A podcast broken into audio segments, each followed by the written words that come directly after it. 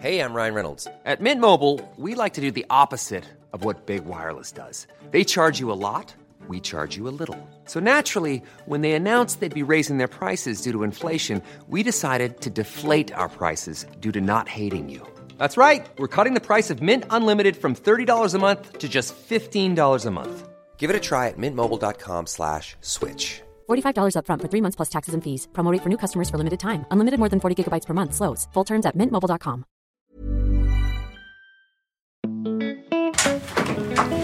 Bonjour Mathilde. Je vous en prie, installez-vous. Merci. Je vous propose maintenant qu'on se connecte avec notre experte. Qu'est-ce que c'est que le harcèlement scolaire? Que le haut potentiel? Qu'est-ce qu'on appelle une famille recomposée? Le cerveau de l'enfant est extrêmement malléable. C'est un biais culturel. Ce stress chez les enfants s'exprime souvent par. Autant de questions euh, auxquelles nous allons euh, essayer de réfléchir avec vous. Euh. c'est pas toujours clair pour les parents. Bienvenue dans mon cabinet. Je suis Mathilde Bouichou, psychologue clinicienne, psychothérapeute de couple et d'ICV. J'accompagne des femmes, des hommes, des futurs parents dans ce voyage joyeux, mais parfois délicat, difficile de la parentalité. Les parents parfaits n'existent pas. La parentalité est une découverte de l'autre, mais surtout de soi. Une occasion de se confronter à ses propres forces, mais aussi à ses limites et à ses freins. Car les enfants ont avant tout besoin de parents humains. C'est sur ce chemin que je tente de vous accompagner. Je pense que le travail sur l'enfant intérieur est fondamental parce qu'il va au cœur de notre humanité. Il questionne fondamentalement notre nature humaine. Dans la première partie de cet épisode de parentalité, nous avons reçu Isabelle qui nous a parlé de son histoire et de la manière dont elle s'est reconnectée à ses enfants intérieurs et ce que lui a apporté ce travail thérapeutique. N'hésitez pas à aller écouter ce premier épisode si ce n'est pas déjà fait. Dans cette deuxième partie, je reviens avec Emmanuel Ballet de Coqueromont sur ce qu'est l'enfant intérieur. Bonjour Emmanuel. Bonjour Mathilde. Vous êtes psychopraticien d'inspiration jungienne, spécialiste de l'enfant intérieur depuis 1990. Ça commence à faire pas mal d'années. N'est-ce pas Vous êtes également créateur avec votre épouse Marie-France de la méthode Cœur d'enfant. Vous êtes formateur et auteur de nombreux ouvrages. J'en citer que quelques-uns. Alors, le dernier qui est La thérapie de l'enfant intérieur, dont vous allez euh, nous parler. Vos parents ne sont plus vos parents, qui sont tous deux édités aux éditions Erol. Il y a Libérer votre enfant intérieur pour réenchanter votre vie aux éditions euh, Albert Michel. Vous êtes déjà venu dans Parentalité, dans l'épisode 87, sur réajuster le lien à ses parents euh, à l'âge adulte, où justement on avait parlé de vos parents ne sont plus vos parents. Depuis quelques années, on entend euh, notamment dans le champ euh, du développement personnel de plus en plus parler de l'enfant intérieur. Il y a énormément de livres qui sont publiés sur le sujet et pourtant, ça reste pour beaucoup d'entre nous un concept un peu flou. Moi, en tant que thérapeute ICV, je travaille également beaucoup avec cette notion afin d'aider les personnes que j'accompagne à se reconnecter ou connecter à des parts d'elles-mêmes pour les intégrer dans leur histoire de vie. Mais Qu'est-ce que l'enfant intérieur? Que dit-il de nous? Comment est-il actif à l'âge adulte? En quoi se connecter à lui et en prendre soin peut être euh, nécessaire? Comment peut-il aider ou inversement malmener dans la parentalité? Autant de questions que nous allons euh, aborder ensemble, Emmanuel. Alors, tout d'abord, Emmanuel, de votre point de vue, qu'est-ce que c'est que euh, l'enfant intérieur Je sais que pour vous, ça n'est pas du tout un outil de développement personnel. Voilà, exactement. Tout à fait. Donc pour moi, l'enfant intérieur, c'est vraiment un concept euh, thérapeutique subtil et en effet, il faut vraiment le distinguer du développement personnel. Non pas que le développement personnel n'ait pas de vertu, parce que c'est vrai que ça ouvre euh, la réflexion ou ça ouvre au grand public un certain nombre de choses, mais en réalité, l'enfant intérieur reste vraiment une démarche de thérapie et ça, c'est important parce que sinon, on risque finalement de chosifier, d'instrumentaliser l'enfant en soi, soi-disant pour aller mieux. Et puis finalement, c'est une façon encore et toujours de contrôler la vie enfantine. Alors la vie enfantine en soi. Et donc c'est pour ça que je me méfie du développement personnel qui souvent manque un peu de lucidité ou de profondeur et du coup qui utilise ou qui galvaude ce qui est une notion très subtile. Alors qu'est-ce que c'est? Je vais essayer d'être le plus synthétique et en même temps simple. On pourrait dire d'abord que le, concept d'enfant intérieur, c'est d'abord un vécu mémoriel. C'est-à-dire que ça renvoie à une vérité, notre vérité intérieure, une vérité sensitive, émotionnelle et imaginative dans notre corps en fait, qui reste pleinement vivante dans notre corps. Hein. Donc c'est une mémoire, mais ce n'est pas que cela. Hein. L'enfant intérieur, c'est aussi, on pourrait le dire, euh, le noyau de notre être, que ce soit le noyau de notre personnalité, comme un moi primaire, un moi primordial, mais aussi le noyau de notre individualité au sens d'un soi. Mmh. Hein, ce que j'allais euh, vous demander, est-ce que c'est le soi? C'est aussi le soi, tout à fait. C'est aussi, mais pas que, du coup. Pas que, c'est-à-dire que c'est à la fois le moi et le soi. Et en même temps, c'est un peu plus complexe parce que quand on dit moi et soi, on a l'impression de parler d'instance. Et en fait, j'aime bien évoquer plutôt la notion de territoire. C'est-à-dire euh, l'enfant intérieur, euh, c'est un territoire du moi, c'est un territoire du soi. Et pour que nos auditeurs nous comprennent, c'est finalement euh, toutes ces parts de nous qui ont besoin de se sentir chez soi, de se sentir à la maison, de sentir qu'en fait, elles ont entièrement le droit et la liberté d'être tout simplement elles-mêmes si on pouvait nommer ça comme ça. C'est aussi une image métaphorique. Hein. Vous savez que l'enfant finalement appartient à notre inconscient collectif. C'est une image qui peuple les mythes depuis presque l'aube de l'humanité. On les voit dans les grands mythes, y compris les mythes euh, qui sont fondateurs pour nos sociétés, comme par exemple euh, le mythe chrétien avec euh, le jeune Christ, l'enfant Christ ou le Bouddha pour l'Orient. Finalement, cette image métaphorique parle de la ce que Jung disait, la poussée la plus forte et la plus inévitable qui soit, c'est-à-dire celle qui consiste à se réaliser de soi-même. Comme si l'enfant intérieur nous disait grandis, grandis, continue à grandir. C'est-à-dire c'est une promesse d'accomplissement, accomplissement que nous ne pouvons jamais totalement réaliser, mais qui nous pousse en tout cas à essayer d'être le plus complet, le plus euh, réunifié possible. Vous pourriez dire que c'est un moteur? Complètement. C'est un moteur, tout à fait. Et c'est pour ça que je constate que les gens qui retrouvent cette connexion avec leur enfant intérieur redoublent de reviviscence et de projets. Ils se voient faire des choses qu'ils portaient en eux de manière euh, parfois secrète ou alors euh, comme des rêves irréalisables. Et puis d'un seul coup, ils se disent, mais en fait, ça n'est pas irréalisable. Ce sont des rêves qui sont importants, qui vont euh, être partie intégrante de moi et de ma capacité à devenir heureux. Euh, c'est Freud qui disait quand même que le, bonheur, c'est un rêve d'enfant réalisé à l'âge adulte. Alors voilà. Sauf qu'il n'y en a pas qu'un. Avec l'enfant intérieur, d'un seul coup, on se sent des ailes, on se sent euh, nourri et, poussé à accomplir beaucoup de choses. Et puis, c'est une construction de soi. Pourquoi? Parce que du moment qu'on s'interroge et qu'on part à la découverte de cet enfant en soi, on réécrit son histoire on ne retrouve pas un enfant euh, réel. On retrouve des mémoires, des morceaux de mémoire avec lesquels on va réécrire notre histoire et avec laquelle on va se reconstruire soi-même. Alors du coup, ça fait quoi? Ce que vous disiez au tout début, c'est une mémoire, l'enfant, ou des mémoires, l'enfant intérieur, des mémoires euh, implicites, en tout cas corporelles, émotionnelles principalement? Et là, dans ce que vous dites, ça amène vraiment cette idée que c'est pas en lien avec la réalité de ce qui a pu se vivre ou se passer en tant que fait, mais c'est une réalité d'un vécu sensible, singulier, personnel. Je, dis ça parce que je peux entendre des personnes que j'accompagne dire bah, mon parent m'a dit que ça s'est passé comme ça, mais moi je le vis pas comme ça ou je l'ai pas vécu comme ça. Tout à fait. Et puis on a aussi parfois des patients qui nous disent mais moi je n'ai aucun souvenir donc je peux pas travailler sur l'enfant intérieur. Mais si, parce que euh, alors bien sûr on l'a vu avec l'exemple d'Isabelle, euh, il y a des choses que nous avons vécues réellement et qui sont des mémoires de vécu réels et qu'il faut nommer aussi euh, pour ce qu'ils sont. Mais une grande partie de la complexité du travail sur l'enfant intérieur, c'est d'accepter cette façon complètement sensitive, personnelle, spécifique, unique dont nous avons vécu les événements. Et donc, euh, euh, Pirandello disait chacun sa vérité. Et ben voilà, Exactement, chacun sa vérité. Et la vérité de l'enfant en nous n'est appréhendable et compréhensible que par nous-mêmes en fait. Et nous devons accepter que bah voilà, euh, c'est pas parce que ma mère dit qu'elle est aimante que c'est ce que je ressens en fait. Si ma mère me dit qu'elle est aimante et qu'elle m'aime, mais moi si à l'intérieur je ne ressens pas cet amour, alors, euh, qui a raison? La mère qui dit qu'elle est aimante a aussi raison de son point de vue. Mais la question, c'est comment je vais faire en fait pour intégrer ce vécu en moi, qui est que je ne me sens pas aimé par ma mère? Et c'est important parce que sinon, je vais être en tension. Hein. et la tension euh, est la source de tous les problèmes ou des problématiques en fait. Donc voilà en quoi c'est une reconstruction de soi. Hein. Et puis enfin, c'est une promesse d'alliance, c'est sans doute un des aspects du travail sur l'enfant intérieur qui est fondamental. On a souvent, euh, dans le développement personnel, il est parfois reproché à l'idée que oh bah, tu travailles sur ton enfant intérieur, mais t'es pas un peu nombriliste, un peu individualiste, centré sur toi, etc. Et en fait, pas du tout, parce que vraiment, pour le coup, l'enfant intérieur, c'est une promesse d'alliance, c'est l'être de besoin et de lien qui est en nous. Et donc, en fait, le travail sur l'enfant intérieur, c'est s'ouvrir, bien sûr, au lien à soi, mais surtout aussi au lien aux autres et au monde. C'est une chose, moi, qui m'a le plus marqué dans mon propre cheminement sur l'enfant intérieur, de voir à quel point, en fait, ça me rendait plus vivant, plus joyeux, mieux avec moi-même, mais surtout plus en capacité d'être avec les autres, d'être au milieu des autres, d'oser être moi, d'utiliser mes capacités d'empathie, de compassion, en fait, de partage, se sentir finalement euh, humain au milieu d'un petit village que sont les autres êtres humains.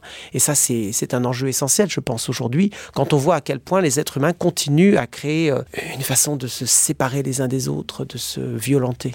Vous parliez de la part enfantine qui je crois est souvent confondu avec l'infantile. Complètement. Alors, est-ce que vous pourriez nous distinguer les deux? Alors, Freud a inventé la psychothérapie moderne, mais on ne peut pas le remercier de tout, car dans le mouvement freudien, finalement, dont on hérite encore beaucoup, l'enfant est quand même vu comme un sous-palier de l'adulte, devant être éduqué pour réussir à devenir une personne convenable. Donc, souvent, euh, l'enfant est vu comme infantile, immature, voire même déviant. Et ça, c'est insupportable en fait. Oui, ou porteur de plein de mauvaises intentions. Exactement, ou de mauvaises intentions. Alors, c'est d'autant plus insupportable que finalement, c'est une façon pour moi de continuer à cultiver la guerre, la guerre contre soi, c'est-à-dire la guerre contre cet enfantin en nous.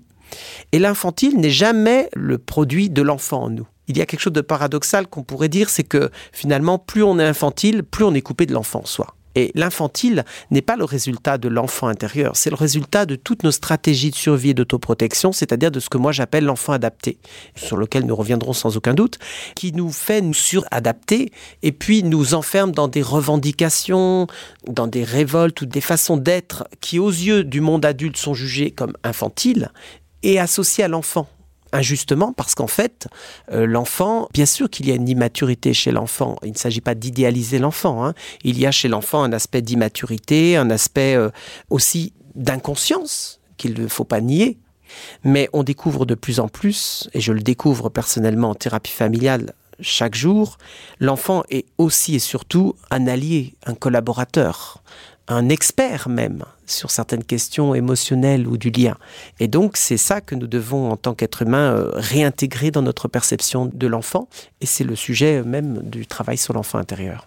Du coup, quels sont ces différents euh, enfants intérieurs? Isabelle nous a parlé euh, dans le premier épisode de l'ombre, l'enfant blessé, et puis de l'enfant vivant, lumineux, joyeux, créatif. Oui, à fait. Alors c'est vrai que et l'enfant victime aussi. Tout à fait. Dans la situation d'Isabelle, l'enfant adapté, c'est son enfant victime? Oui, exactement. Voilà ce qu'elle appelait par moment l'enfant blessé, mais qui est en fait l'enfant victime. Je n'aime pas trop euh, utiliser ce terme d'ombre et lumière, euh, tout simplement parce que je le trouve un peu trop duel. mais bon, mais ça le mérite d'être très clair. Il y a toute une palette de gris et de voilà. voilà exactement. Mais on pourrait dire, euh, pour faire simple, qu'il y a l'enfant intérieur. Et cet enfant intérieur a deux visages. C'est l'enfant blessé et l'enfant doué. Et ils sont inséparables. L'enfant blessé convoque l'enfant doué, mais l'enfant doué convoque l'enfant blessé. C'est comme si nous avions, en tant qu'être humain, à bien créer cette complémentarité entre et la vulnérabilité et la force, entre nos ressources et nos fragilités. Et ça, c'est notre enfant intérieur. Donc chaque fois qu'on répond à notre enfant blessé, qu'on lui apporte une nouvelle réponse euh, plus euh, réparatrice, il y a un enfant doué qui se libère. Mais chaque fois qu'il y a un enfant doué aussi qui n'ose pas entreprendre, c'est parce qu'il y a un enfant blessé. Donc cet enfant intérieur, qu'il soit doué ou blessé, c'est le même. Il a vraiment besoin de retrouver sa place en nous en tant qu'adulte. Et puis il y a un autre enfant qui n'est pas l'enfant intérieur, qui est l'enfant adapté. Donc, qui peut être un enfant victime, qui peut être un enfant euh, révolté, qui peut être un enfant euh, autodestructeur, un enfant tyran, etc. Mais ce sont des stratégies de survie et d'autoprotection. Et donc, euh, je dirais que malheureusement, vis-à-vis de cet enfant adapté, il n'y a, il n'y a pas grand-chose à faire. Si, il faut traiter cet enfant adapté, mais c'est un masque en fait. C'est-à-dire que c'est un masque qui cache des vraies parts blessées ou douées en nous, et ce masque a besoin de s'effondrer. On a à apprendre à faire tomber cet enfant. Et je pense que le témoignage d'Isabelle montrait que finalement, à un moment, cet enfant victime, il s'effondre alors il y aura toujours cette partie sans doute victime en elle, mais il n'a plus autorité. Il ne fait plus autorité à l'intérieur d'elle. Oui, il est plus au contrôle. Tout à fait. Et il ne masque plus la personne qu'elle est. Hein. Et puis il y a aussi, alors euh, ça c'est pour comprendre un petit peu la nature de l'enfant intérieur, mais il y a aussi autant d'enfants que d'âge à l'intérieur de nous. oui, je dis d'ailleurs moi souvent à mes patients euh, qui portent en eux tous les âges de leur vie. Tout à fait. C'est le magnifique travail de John Bradshaw qui s'est appuyé sur Eric Erickson, qui a montré euh, qu'on pouvait finalement recréer un lien d'attachement aux différents âges de l'enfant à l'intérieur de nous, comme pour retraverser notre développement psychosocial et venir corriger en fait les fragilités de ce développement à différents âges de notre développement. Une partie du travail que nous faisons euh, toujours avec Marie-France sur les différents âges de l'enfant intérieur. Et donc, on a un être intra-utérin en nous, on a un nourrisson, on a un bambin, on a un enfant préscolaire, un enfant scolaire et un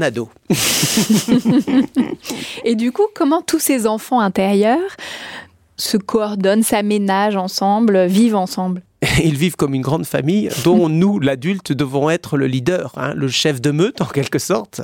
Oui, Isabelle euh, a, utilisé cette superbe formule en disant euh, maintenant je suis mère de famille nombreuse. Voilà, exactement, tout à fait. Mais ceci dit, c'est quelque chose que nous ne forçons jamais dans la thérapie de l'enfant intérieur, dans le sens où, comme c'est un processus unique, spécifique, individuel. Parfois, les personnes ne découvrent que très tardivement d'autres facettes de leur enfant intérieur. La plupart du temps, ils entrent en contact avec moi ce que j'appelle un enfant émissaire. C'est-à-dire, c'est le premier enfant intérieur qui aurait le plus besoin d'être intégré pour ouvrir la porte à d'autres possibilités.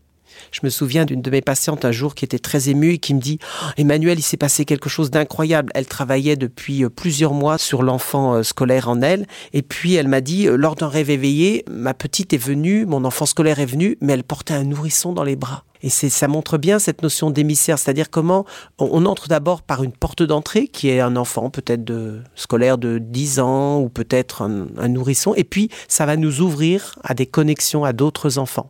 Ce qui est sûr, c'est qu'il y a des enfants intérieurs en nous qui nécessitent parfois un peu de temps avant d'être contactés. Je pense par exemple à l'être intra-utérin ou par exemple à l'adolescent. Parce que pour ceux qui ont une adolescence assez difficile, L'adolescent euh, leur fait peur en fait. Et c'est souvent un travail formidable, le travail sur l'adolescent intérieur, parce qu'ils vont découvrir que derrière l'image assez sombre qu'ils ont gardée de leur adolescence se cache énormément de potentialité. Qu'est-ce qui nous coupe de notre enfant intérieur, de nos enfants intérieurs, parce que du coup, j'ai envie de le dire au pluriel maintenant. Oui, fondamentalement, je pense que ce qui nous coupe de notre enfant intérieur, c'est la violence.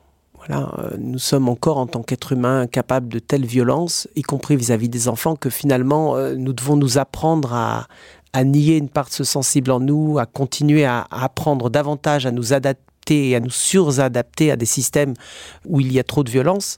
Et donc ça, c'est la principale coupure en fait dont nous sommes tous responsables. Euh, nous ne sommes pas tous des êtres violents, mais nous portons tous forcément euh, une agressivité parfois que nous ne savons pas réguler. Donc euh, c'est important d'être conscient que tout ça nous coupe de nous. Puis il y a aussi le déni parce que beaucoup de patients finalement sont en tension parce qu'il est difficile d'apprendre à mettre les mots sur son vécu enfantin. D'abord parce que parfois à cause des traumas, à cause de la souffrance, on en a perdu euh, la mémoire ou on n'est plus en contact, mais aussi parce que des fois cela se révèle à travers notre corps et nous sommes en conflit avec cet être enfantin. Donc nous sommes parfois en conflit avec notre corps, avec ce qu'il nous dit, où nous ne voudrions pas souffrir, nous ne voudrions pas avoir tel ou tel symptôme. Et donc c'est difficile de se dire que derrière il y a un enfant qui nous appelle. Donc sortir du déni, euh, apprendre à nommer le réel, apprendre à nommer ce que nous avons vécu, apprendre à nommer ces fameuses violences, c'est une façon de peu à peu lever en fait ce refoulement de l'enfant intérieur. Hein. On refoule l'enfant comme on respire finalement, hein, euh, et c'est tout un travail que de sentir cette nécessité en fait, parce que c'est une nécessité pour moi qu'en tant qu'être adulte, nous vivions avec l'enfant en nous, avec les enfants en nous. Et je pense fondamentalement que le monde serait totalement différent. Mais vous pensez, du coup, qu'on a tous un enfant blessé et reçu de la violence? Oui, on a tous un enfant blessé parce que euh, j'explique souvent que la première blessure, c'est le manque d'amour. Alors souvent, les gens me disent, bon, ben alors le manque d'amour, moi, j'ai pas manqué, mes parents m'aimaient. Mais c'est pas la question. Le manque d'amour, souvent, c'est la blessure la plus inévitable et la plus essentielle sur laquelle d'autres blessures vont se fonder. Le manque d'amour, ça n'est pas forcément qu'on a manqué. Mais en tant qu'enfant, ça signifie souvent qu'on n'a pas été reçu. C'est-à-dire que les gens imaginent souvent que les blessures renvoient à nos manques. Alors, bien sûr que les manques peuvent créer des blessures, mais ce que je constate depuis plus de 30 ans en accompagnant euh, maintenant presque des milliers d'enfants intérieurs, c'est qu'en réalité, la plupart des enfants intérieurs blessés sont blessés de ne pas être reçus de ne pas être légitimés, entendus, reconnus en fait pour ce qu'ils sont, dans leurs ressources ou dans leur sensibilité. Et souvent, en thérapie familiale, je demande aux parents euh, d'apprendre à être vraiment vigilants euh, sur la qualité du lien qui les relie à leur enfant. Ce fameux canal, en fait. Hein. Et je leur dis, OK, vous êtes aimant, vous vous sentez aimant en tant que parent, mais assurez-vous que l'enfant le reçoive comme tel. Est-ce que l'enfant reçoit cet amour ou pas? Ça, c'est la première chose qui est importante. Parce que cet amour, c'est avant tout une émotion. C'est-à-dire avoir suffisamment dans la relation avec son parent le sentiment de chaleur, de bien-être et de partage. Donc votre enfant doit sentir que vous amenez dans le lien souvent cette qualité-là. Mais vous, est-ce que vous êtes ouvert à recevoir l'amour de votre enfant Est-ce que sa tendresse, est-ce que sa joie, est-ce que sa spontanéité, est-ce que vous vous laissez toucher par sa vulnérabilité aussi? Tout ça est essentiel pour que votre enfant ne se sente pas blessé en fait. C'est qu'il sente que il est, euh, comme Dolto le disait, une grande personne à sa manière, hein c'est-à-dire dans sa façon euh, d'exister en tant qu'être humain et dans une partie de sa compréhension. Là, du coup, ce que vous dites, ça m'évoque les questions d'approche éducative et euh, aujourd'hui tous les débats qu'il peut y avoir et les guerres de chapelle, parfois même par moments, entre une éducation, on va dire, plus traditionnelle, où il y a une vision bien souvent de l'enfant comme euh, infantile, justement, mhm. où il faudrait taire un peu l'enfantin et une éducation plus euh, bienveillante, euh, dite positive, etc. Où là, il y a quand même un autre regard qui est porté sur l'enfant avec tout ce travail, j'ai envie de dire, d'attention porté aussi aux violences éducatives ordinaires, euh, d'en avoir peut-être plus conscience, de pouvoir le nommer, de pouvoir euh, mieux faire, en tout cas être moins dans la violence. Dans ce que vous dites, j'ai l'impression que du coup, elle est importante, cette approche-là éducative. Moi, je pense que c'est essentiel de valider, parce que la parentalité positive s'appuie sur des travaux scientifiques, donc de valider cette approche, de s'ouvrir vraiment aux apports fondamentaux que l'éducation euh, positive apporte sur la réflexion sur les, violences éducatives. C'est essentiel. Moi, j'ai été euh, victime de violences éducatives, de fessées, etc. Et je sais à quel point ça peut euh, créer des dommages en fait. C'est vraiment fondamental.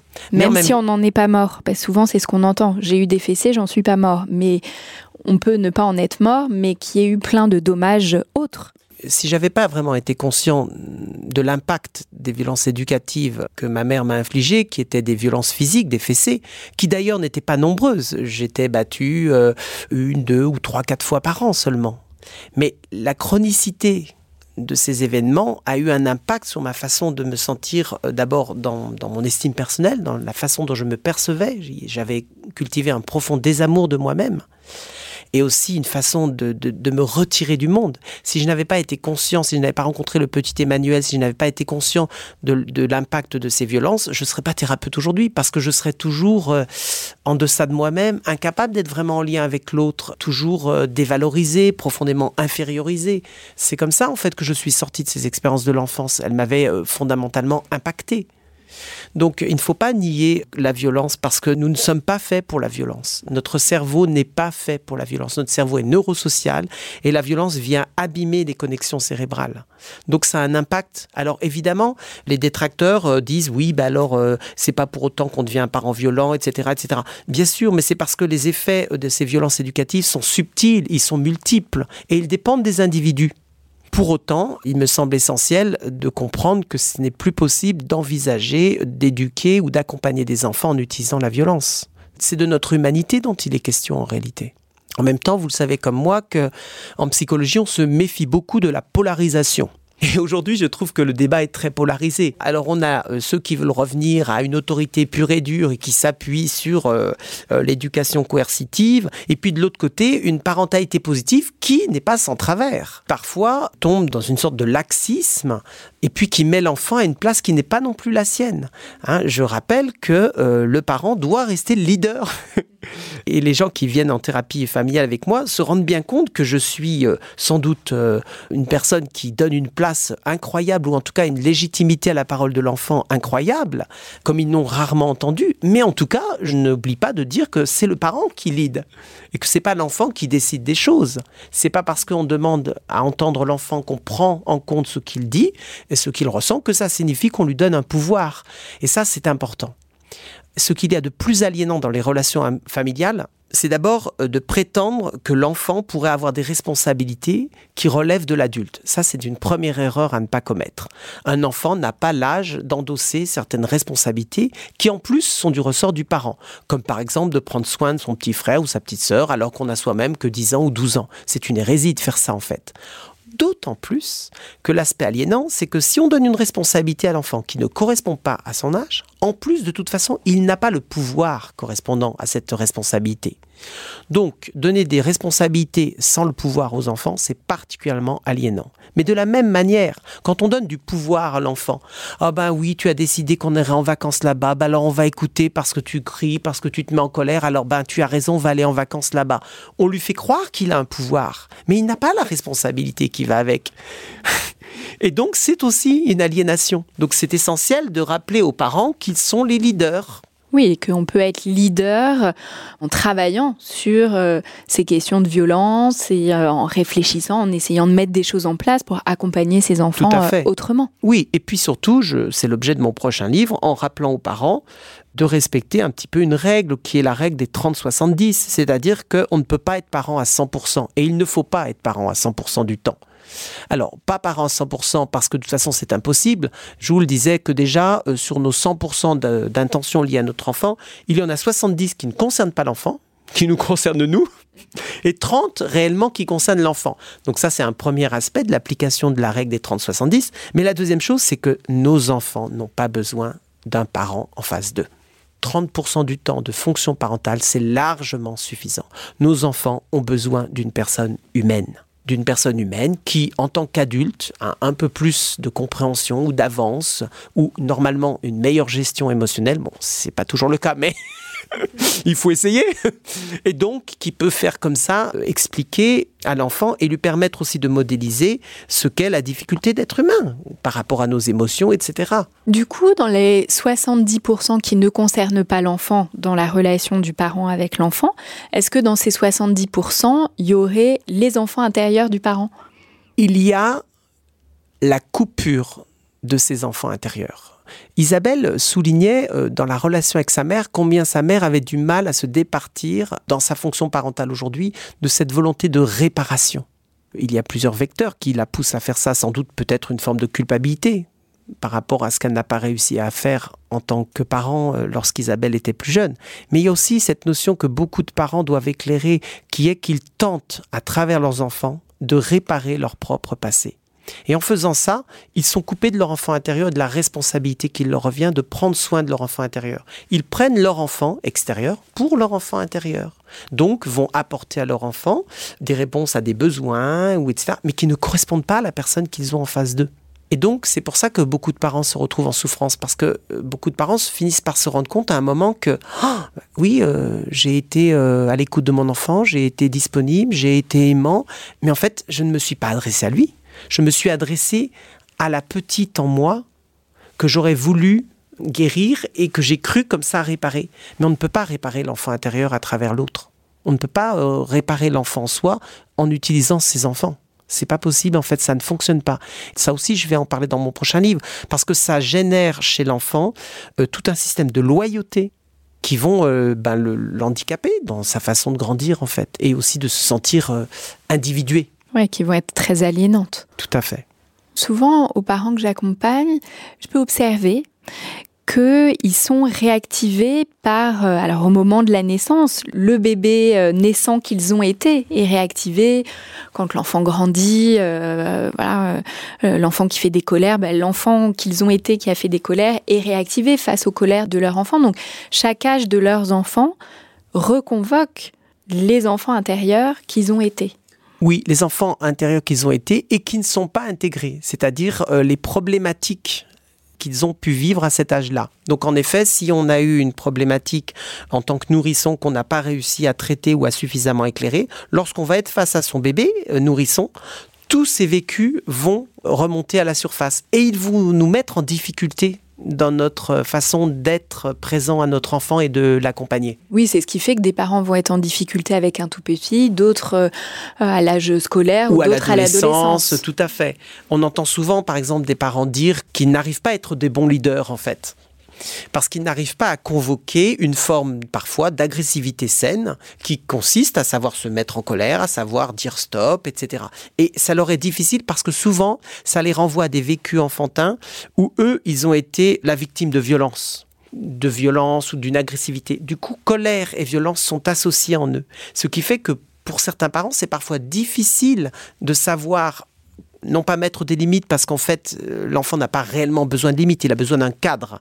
Mais c'est difficile pour les parents leaders de mettre un cadre et de tenir un cadre qui doit toujours être flexible, mais de le tenir parce qu'en fait ils ont l'impression que s'ils se mettent en colère, ça va réactiver tout leur vécu en fait. Et ça c'est assez classique par exemple. Hein. c'est comme ça que des parents se font bouffer. Tout à fait. Du coup, pour vous, Emmanuel, quel est le rôle de l'enfant intérieur chez un adulte devenu parent? Moi, je reprendrais la, phrase d'une petite fille qui avait dit à sa mère Écoute, là, maman, ça ne va plus, retourne à ton cœur d'enfant parce que tu es une bien meilleure mère quand tu reviens de là-bas. Donc ça, c'était la parole d'une petite fille. Alors la mère, elle était revenue au cœur d'enfant, elle dit, ah, je crois que ma, fille me renvoie parce que là... Ce que je constate, c'est évident, c'est que plus on travaille sur l'intégration euh, de l'enfant en soi, plus d'abord on gagne en capacité de régulation émotionnelle, ce dont nos enfants ont besoin mais ça nous permet de mieux comprendre en fait l'enfant que nous avons été et donc cette spécificité de la vie enfantine que nous continuons à porter en nous. Et donc ça nous rend euh, plus en capacité d'être euh, en alliance avec nos enfants, en meilleure compréhension, une meilleure empathie. Euh, ça permet de développer même des compétences assez abouties comme celle que j'appelle de pleurer avec. Je pense que pleurer avec, c'est une des choses les plus formidables que l'être humain sait faire, c'est-à-dire que nous avons la capacité empathique de pouvoir en tant qu'adulte, pleurer avec un enfant, mais non pas parce que nous sommes effondrés, que nous sommes mal, mais parce que nous réussissons en pleurant avec lui à réguler ce qu'un petit ne peut pas réguler tout seul. Et on sait aujourd'hui que les thérapeutes qui réussissent à faire ça réussissent chez leurs patients pourtant adultes à créer une régulation qu'ils n'arrivent pas encore à faire par eux-mêmes. Ça, c'est quelque chose que je fais souvent. Mais cette régulation, finalement, ne concerne pas que la tristesse, elle peut concerner aussi la joie. Les parents qui viennent au cœur d'enfant, qui viennent faire une thérapie sur l'enfant intérieur, retrouvent aussi beaucoup plus de vivant cette joie. Et là où leurs enfants leur paraissaient juste impossibles à, contenir et insupportables, d'un seul coup, il y a quelque chose qui se régule parce que eux-mêmes sont joyeux. Et donc, quelque chose retrouve sa place. C'est intéressant comment Isabelle rappelait qu'en fait, enfant, elle était mise dans une fonction de régulation artificielle pour ses parents. Elle était le clown de service parce que son père en dépression ou parce que sa mère un peu euh, en difficulté avait perdu le contact avec euh, la joie. Et je me rappelle d'une mère en, séance euh, qui, à, l'issue d'une première séance de thérapie familiale, ses enfants sont arrivés, ils étaient assez mornes, assez éteints. Et puis, elle est repartie avec des enfants, bon, des enfants normaux, c'est-à-dire vivants, joyeux, trop contents de la séance, prêts à faire plein de choses. Et elle m'a regardé affolée. Elle m'a regardé affolée, elle m'a dit Mais qu'est-ce que je vais faire avec ces enfants comme ça maintenant? Quelque part, elle admettait qu'elle sentait que ses enfants étaient en souffrance, mais maintenant qu'ils étaient mieux, elle était aussi en difficulté. Et je lui ai dit Amusez-vous, vous allez voir. Soyez comme eux, amusez-vous, ça va se réguler. Et la séance suivante, elle m'a dit, j'avais peur, j'avais l'impression qu'il fallait que je les calme, que je les calme, que je les calme, et je me suis rendu compte que non, je me suis lâché, je me suis amusé avec eux, et en fait, les choses sont rentrées en ordre. Les enfants aussi ont ces compétences de nous amener à contacter de l'enfantin en nous et pas de l'infantile, mais de l'enfantin avec toute la part de créativité et de joie et de vivance qu'il peut y avoir. Fait. Tout à fait. Dans le stage euh, Vos parents ne sont plus vos parents que j'anime avec mon épouse, il y a un moment qui est très très fort où, où on propose à chaque personne de rencontrer l'enfant intérieur de son parent. Ce sont des moments très très forts émotionnellement parce que ils doivent aller le rencontrer et, recontacter tout ce qui fait qu'enfant ils se sont fidélisés en fait à une part de cet enfant qu'ils voyaient chez leurs parents, qu'ils ont tenté de sauver ou de guérir ou de rendre plus joyeux, mais en vain.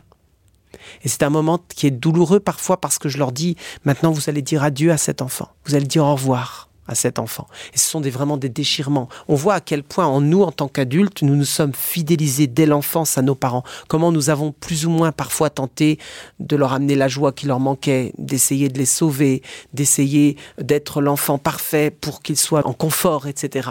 Et ces fidélités, nous avons à les rompre à l'intérieur de nous pour retrouver une liberté et pour redonner une chance à nos parents bah, de redevenir responsables de ce qu'ils ont à faire, c'est-à-dire de retrouver euh, cet enfant en eux. Donc là, dans ce que vous venez de dire, Emmanuel, si je comprends bien, il y a vraiment cette idée qu'en tant qu'enfant, on peut se retrouver dans une mission de réparation de l'enfant intérieur de notre parent. Exactement. Mm. Tout à fait. Et c'est très courant. Souvent, moi, j'entends aussi chez les parents que j'accompagne le fait qu'ils ont l'impression de toujours être mis dans ce rôle d'enfant, en tout cas toujours d'être regardés de cette manière-là par leurs parents même à l'âge adulte, et de pas réussir à se défaire de ça. Alors Isabelle nous a d'ailleurs témoigné de comment, avec son père notamment, pour sortir de ce regard-là, qu'il ne la regarde pas que comme une enfant blessée, mais euh, comme l'adulte, la femme qu'elle est euh, aujourd'hui, que ça a été un long processus. Est-ce que ça, c'est aussi quelque chose que vous, vous, vous observez et comment on peut sortir de ça? Oui, donc là, vous me parlez de la relation à l'âge adulte. hein. Oui, à l'âge à adulte. fait. Mm. Oui, c'était le sujet vraiment de mon livre Vos parents ne sont plus vos parents, de, de montrer à quel point euh, il y a vraiment un travail à faire dans nos relations au sein de la famille entre ex-enfants et ex-parents. J'utilise ces termes exprès. Mhm. pour que les parents sachent que leur fonction prend fin. C'est une fonction à durée déterminée. Et qu'ensuite, ça peut être aliénant ou en tout cas très parasitant de vouloir prétendre continuer à être un parent pour une personne adulte. Parent, c'est fait pour un enfant, pas pour une personne adulte. Et on voit à quel point des adultes s'aliènent en fait et restent dans des liens de dépendance, dans des fonctionnements infantiles pour maintenir la fonction parentale chez leurs parents alors qu'ils sont adultes. Donc c'est quelque chose qu'il faut absolument euh, petit à petit détricoter. Parce que ce ne sont pas des relations saines et surtout, ça ne nourrit personne. C'est ça qui est très important finalement. Moi je le vois. Oui, c'est souvent très inconfortable, voire douloureux, générateur de souffrance. Exactement, exactement. Et puis parfois, euh, il y a aussi des parents qui souffrent de... Alors, il y a des parents qui sont contents de vouloir garder leur fonction parentale, voilà. Mais il y a aussi des parents qui souffrent en fait de devoir rester dans cette fonction parentale et qui n'arrivent pas à créer cette distance avec leur ex-enfant et qui n'arrivent pas à leur permettre d'être... Attends, c'est ta responsabilité, tu es un adulte. Les souffrances peuvent être de part et d'autre. hein. Et du coup, chez le parent du parent, est-ce que cette difficulté à lâcher euh, ce rôle de parent peut être en lien justement avec euh, l'enfant intérieur blessé? C'est une manière de continuer de manière pas forcément très adaptée, mais d'essayer d'avoir l'illusion de prendre soin de son enfant intérieur. Tout à fait. Donc on pourrait dire en effet que des personnes adultes qui continuent à avoir une fonction parentale inadaptée puisque euh, leur enfant est devenu adulte, c'est une façon de continuer à refouler l'enfant intérieur. Et de vouloir toujours essayer par de vaines tentatives vers l'extérieur de résoudre quelque chose dont ils ont la responsabilité et qui nécessiterait de se confronter à eux-mêmes et à leur intériorité. En tout cas, c'est intéressant ça de pouvoir le, le voir aussi euh, chez son parent, Bien sûr, tout à fait. pour pouvoir Et- aussi lui rendre ce qui lui appartient. Oui, tout à fait. Et finalement, il n'y a pas d'âge. hein. J'ai reçu une, une femme de 85 ans qui est venue. euh, D'abord, c'était en thérapie familiale, et puis ensuite, elle a voulu reprendre un rendez-vous individuel. Et puis cette femme, euh, elle voulait faire une thérapie avec moi. Je lui ai dit écoutez, madame, vous avez 85 ans. Je crois que vous avez autre chose à faire que, que faire une thérapie. Mais elle dit mais il faut que je retrouve mon enfant intérieur avant de mourir. Je lui ai dit c'est vrai. Mais je, crois que vous avez la capacité de le faire. Et ensemble, en une seule séance, je lui ai montré déjà ce qu'elle pouvait faire et, ce qu'elle faisait en fait sans s'en rendre compte, qui était déjà une façon de revenir à elle. Et je lui dis, je sais que vous vous sentez bien avec moi et je sens bien que vous seriez intéressé par cette thérapie, etc. Mais vous avez 85 ans et vous avez votre vie euh, à clore. Et donc, je ne veux pas euh, prendre trop d'espace, en fait, sur ce que vous avez à faire, et je pense que vous avez les ressources. Et elle avait les ressources. Elle avait juste besoin, finalement, d'avoir peut-être un, coup de pouce sur cette façon de se dire Ah, mais finalement, je, me concentre déjà sur mon enfant, mais je vais être plus consciente de ça. Et en étant plus consciente de ça, il y a quelque chose qui va s'apaiser et mieux se, se mettre en place. Il y a différentes dimensions dans la thérapie de l'enfant intérieur dimension euh, biographique, euh, vitale, hein, on l'a vu, biographique parce que c'est important de faire face à son histoire, euh, vitale parce que c'est important de retrouver cette joie, cette vitalité. Il y a des dimensions systémiques parce qu'on est des êtres humains, on est des êtres de lien, on vit dans des systèmes humains. Donc euh, comprendre nos rôles, nos fonctions, euh, nos places dans les systèmes humains, c'est important. Il y a une fonction aussi, euh, il y a une dimension de la thérapie qui est spirituelle aussi parce que finalement on interroge notre essence, ce noyau en nous. Hein. John Bradshaw disait nous sommes des êtres spirituels qui vivons une incarnation matérielle pour moi, euh, se confronter à l'enfant en soi, c'est une façon de mieux apprendre à se connaître, mais aussi à faire face au paradoxe de notre nature euh, humaine et de se préparer à, la mort, de se préparer à mourir vivant, de se préparer à mourir euh, relié à nous-mêmes le plus possible, sans chercher à de la perfection, elle n'existe pas, mais c'est vraiment quelque chose qui me semble essentiel. Oui, là, ce que vous dites, ça m'évoque euh, une réflexion euh, que j'ai pu avoir, qui est, j'ai le sentiment que les personnes qui ne sont pas connectées à elles ont davantage plus peur de la mort, en tout cas qu'il y a quelque chose qui semble plus effrayant. Et j'ai pu aussi, dans ma pratique clinique, observer euh, des personnes et même des parents en deuil très connectés à eux-mêmes, qui avaient, malgré voilà, cette épreuve terrible, quelque chose de plus doux. Oui, tout à fait. Dans tout ce que vous nous avez dit, euh, Emmanuel, j'entends vraiment, alors en lien avec la, parentalité, l'importance en tant que parent d'être connecté à son enfant intérieur, d'être pleinement relié à lui. Oui, c'est amusant parce qu'en en 33 ans de pratique, je suis passé moi-même par différentes phases de maturation, de réflexion par rapport à mon travail. Et c'est sûr que je me rappelle qu'au tout début, euh, c'est un peu excessif ce que je vais dire, c'était pas tout à fait vrai, mais j'étais assez contre les parents. Parce que je défendais finalement euh, les personnes en souffrance qui avaient souffert dans des systèmes familiaux. Donc euh, voilà. Et puis très vite, je me suis dit, mais oui, mais bon, les parents, j'en reçois aussi. Et ils ont eux-mêmes un enfant intérieur. Et ça m'a amené à cette réflexion finalement que l'enfant intérieur, euh, c'est une ressource riche à titre individuel, mais c'est aussi une ressource formidable quand on est parent. Et c'est une ressource formidable pour les familles. Comment on peut prendre soin de son enfant intérieur? La première chose, c'est de prendre conscience, de prendre conscience qu'il y a un enfant en nous, prendre conscience de ce dialogue intérieur aussi. Comment finalement, euh, dans notre dialogue intérieur, nous sommes parfois durs, exigeants, dévalorisants vis-à-vis de nous-mêmes. Et souvent, ce que je dis euh, à mes patients, je dis, mais vous savez, la personne qui entend tout ça, c'est pas vous l'adulte, c'est un enfant. Et quand les gens se rendent compte que dans ce dialogue un peu dur ou parfois très très même destructeur, parfois qu'ils ont vis-à-vis d'eux-mêmes, c'est à un enfant qu'ils s'adresse, ça crée un sursaut c'est une façon de prendre conscience qu'il y a un enfant en nous et que donc nous avons à créer un lien à nous-mêmes beaucoup plus doux, beaucoup plus pacifié, beaucoup plus... Alors c'est du travail, oui, mais c'est important parce qu'on va gagner en puissance sur soi-même aussi et puis en confiance et en sécurité. Et puis prendre soin de son enfant intérieur, ensuite, c'est aussi parce qu'on a conscience de l'existence de cet enfant en nous, eh bien de le ramener dans notre vie quotidienne. Il n'y a pas grand-chose à faire, parfois c'est d'avoir l'intention que vous savez que vous faites quelque chose mais que vous le faites avec l'enfant en vous ou que vous le faites pour l'enfant vous je donne cet exemple. Je sais que à un moment, euh, j'ai senti que le petit Emmanuel avait vraiment besoin de bonding, c'est-à-dire de, ce contact, vous savez, avec le corps qui permet qu'on se sent à nouveau euh, existant, parce qu'avec le contact comme ça. Et donc, je me suis dit, bah, je vais aller me faire masser. Mais quand j'allais voir mon masseur, j'y allais pour le petit, alors pour le grand aussi, mais pour le petit, c'est-à-dire avec cette intention de venir nourrir un besoin de l'enfant en moi qui n'avait pas été suffisamment sans doute euh, comblé, entendu. Et ce qui est très important, c'est que la thérapie de l'enfant intérieur n'est pas régressive. La question n'est pas forcément de savoir pourquoi je m'en fous de savoir pourquoi un enfant petit en moi a besoin de bonding. Je l'entends, je le ressens en moi, donc j'y réponds. Hein c'est ça le sujet. Quelle réponse j'apporte à l'enfant en moi? Le but, c'est pas forcément d'aller dans le passé, d'ailleurs, c'est jamais d'aller dans le passé, c'est de rester dans l'ici et maintenant, dans le présent et de répondre à cet enfant. Et, donc, c'était un acte simple. Bon, euh, après, je, suis devenu accro au massage, je me fais toujours masser. Mais ça fait partie maintenant de mon écologie. Mais euh, voilà, euh, parfois, d'aller à la piscine, d'aller se promener, de jouer avec son chat, toutes ces petites choses, même d'être avec ses enfants si on est conscient que tout ça nourrit aussi l'enfant en nous et qu'on convoque l'enfant en nous, bah c'est déjà une façon formidable de prendre soin de son enfant intérieur. Là, vous dites bien la question de la connexion au corps. Oui. Et euh, Isabelle aussi nous en a témoigné. Alors, quand elle a parlé de, de la thérapie, elle a parlé de la danse. Voilà. Donc, j'ai entendu qu'il y avait euh, dans ce travail thérapeutique, voilà, cette dimension corporelle très importante, qui est aussi d'ailleurs en ICV très importante. Oui, oui, oui, oui. On est toujours dans le corps, on est toujours dans l'ici et maintenant.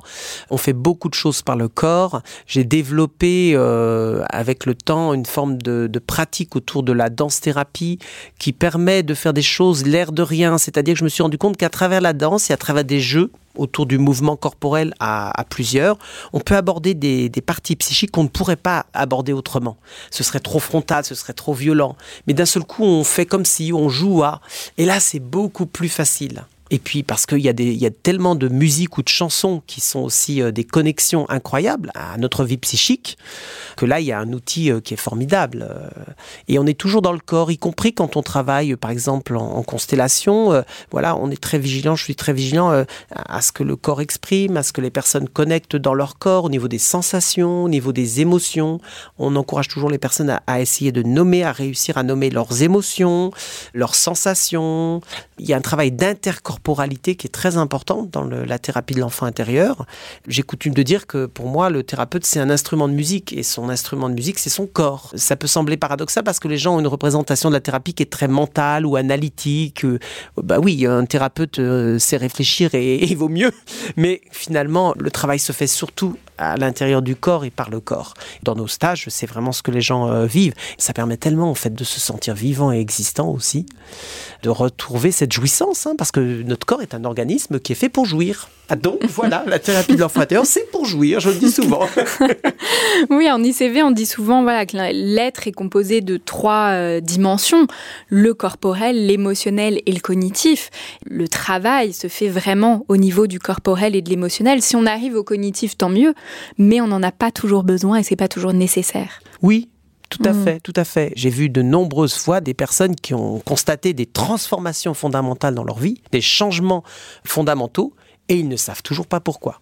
Et ils ne savent pas, et ils ne pourraient pas nommer quels ont été les ressorts. Alors moi, en tant que thérapeute, parfois je, je sais quels processus ont visiblement bien fonctionné, mais même un thérapeute ne sait pas. on, on Ce qui a connaît, marché. voilà, on connaît les rouages, on connaît les process, mais on ne sait pas ce qui va marcher.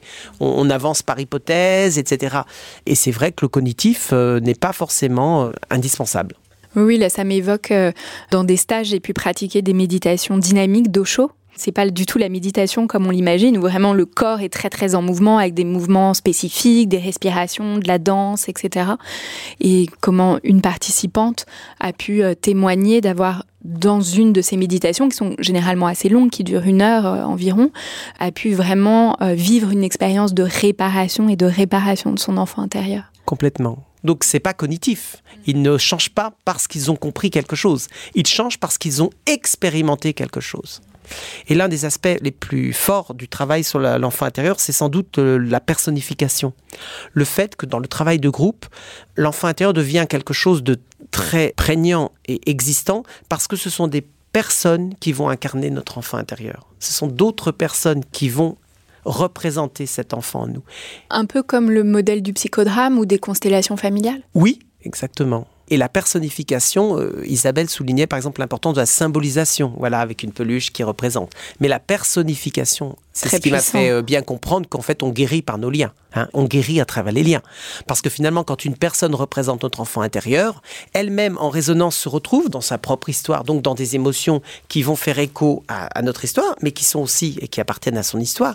Et là, ben voilà, concrètement, je sens la souffrance de mon enfant. Là, une stagiaire nous a dit, là, euh, je ne savais pas que mon enfant était tellement en souffrance, parce qu'elle a vu le stagiaire qu'elle avait choisi, il était dans un état de souffrance, et a dit, je n'avais pas vu que mon enfant intérieur était tellement en souffrance. Et elle l'a recontacté réellement. Et ensuite, les réponses qu'elle a apportées à, à- à travers cet homme ont changé quelque chose en elle. Merci beaucoup, euh, Emmanuel. On pourrait continuer encore des heures. Merci à Euh, mais pour conclure, j'avais euh, envie de partager avec les auditeurs euh, ce texte que vous avez écrit, Emmanuel, qu'on retrouve dans l'oracle de l'enfant intérieur. Guérir, c'est être avec le petit. Être avec le petit, c'est souffrir.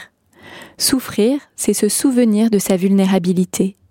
Être vulnérable, c'est être petit. Être petit, c'est pouvoir grandir. Grandir, c'est apprendre à aimer. Apprendre à aimer, c'est s'aimer. S'aimer, c'est être grand et petit à la fois. Être grand et petit à la fois, c'est s'unir. S'unir, c'est s'accomplir. S'accomplir, c'est jouer. Jouer, c'est guérir. Je recommande souvent des lectures à mes patients. Euh, Emmanuel, qu'est-ce que vous auriez envie euh, de nous recommander? Je pense que ce serait intéressant pour nos auditeurs de découvrir le travail de John Bradshaw. Son livre s'appelle Retrouver l'enfant en soi. Il a juste un petit peu vieilli sur un point, c'est que John Bradshaw à l'époque ne différenciait pas vraiment l'enfant intérieur de l'enfant adapté. Mais après, euh, c'est un livre formidable qui parle des différents âges de l'enfant en soi et c'est un livre de base. Et puis un livre évidemment aussi d'Alice Miller qui était vraiment une thérapeute euh, importante parce qu'elle a souligné l'importance en fait de recontacter sa biographie du point de vue de l'enfant qu'on a été. Hein. Pas de l'adulte qu'on est aujourd'hui. Voilà, et donc on ne travaille pas sur son enfance depuis l'adulte qu'on est, euh, on recontacte, voilà, ce vécu de l'enfant qu'on a été à l'intérieur de soi. Et son livre Notre corps ne ment jamais, voilà, ça nous ramène à cette notion du corps qui est essentielle. Il est vraiment euh, formidable et facile d'accès et très très connectant, puissant. Voilà. Et puis évidemment, alors votre livre La thérapie de l'enfant intérieur, qui est quand même très dense, peut-être ah, très technique, qui peut-être certainement, évidemment intéressera, c'est vraiment passionnant. Et puis euh, votre livre qu'on avait déjà euh, recommandé euh, dans le précédent épisode pour lequel vous êtes venus, Vos parents ne sont plus vos parents, qui est également passionnant. Un immense merci, Emmanuel, ballet de Coqueromont. Je rappelle que vous êtes psychopraticien, spécialiste de l'enfant intérieur, que vous exercez en libéral dans le 94. Et on peut retrouver tout ce que vous faites avec votre épouse Marie-France sur votre site internet cœurdenfant.fr. Un grand merci. Merci. Pour ceux qui nous écoutent, je vous rappelle que vous pouvez nous suivre sur Facebook, Instagram et nous écrire à l'adresse suivante podcast parentalité au pluriel à gmail.com. Si vous avez aimé, n'hésitez pas à liker et à noter, et on se retrouve dans un prochain épisode. En attendant, mon livre Désir d'enfant aux éditions Solar est disponible dans toutes les librairies. Bonne lecture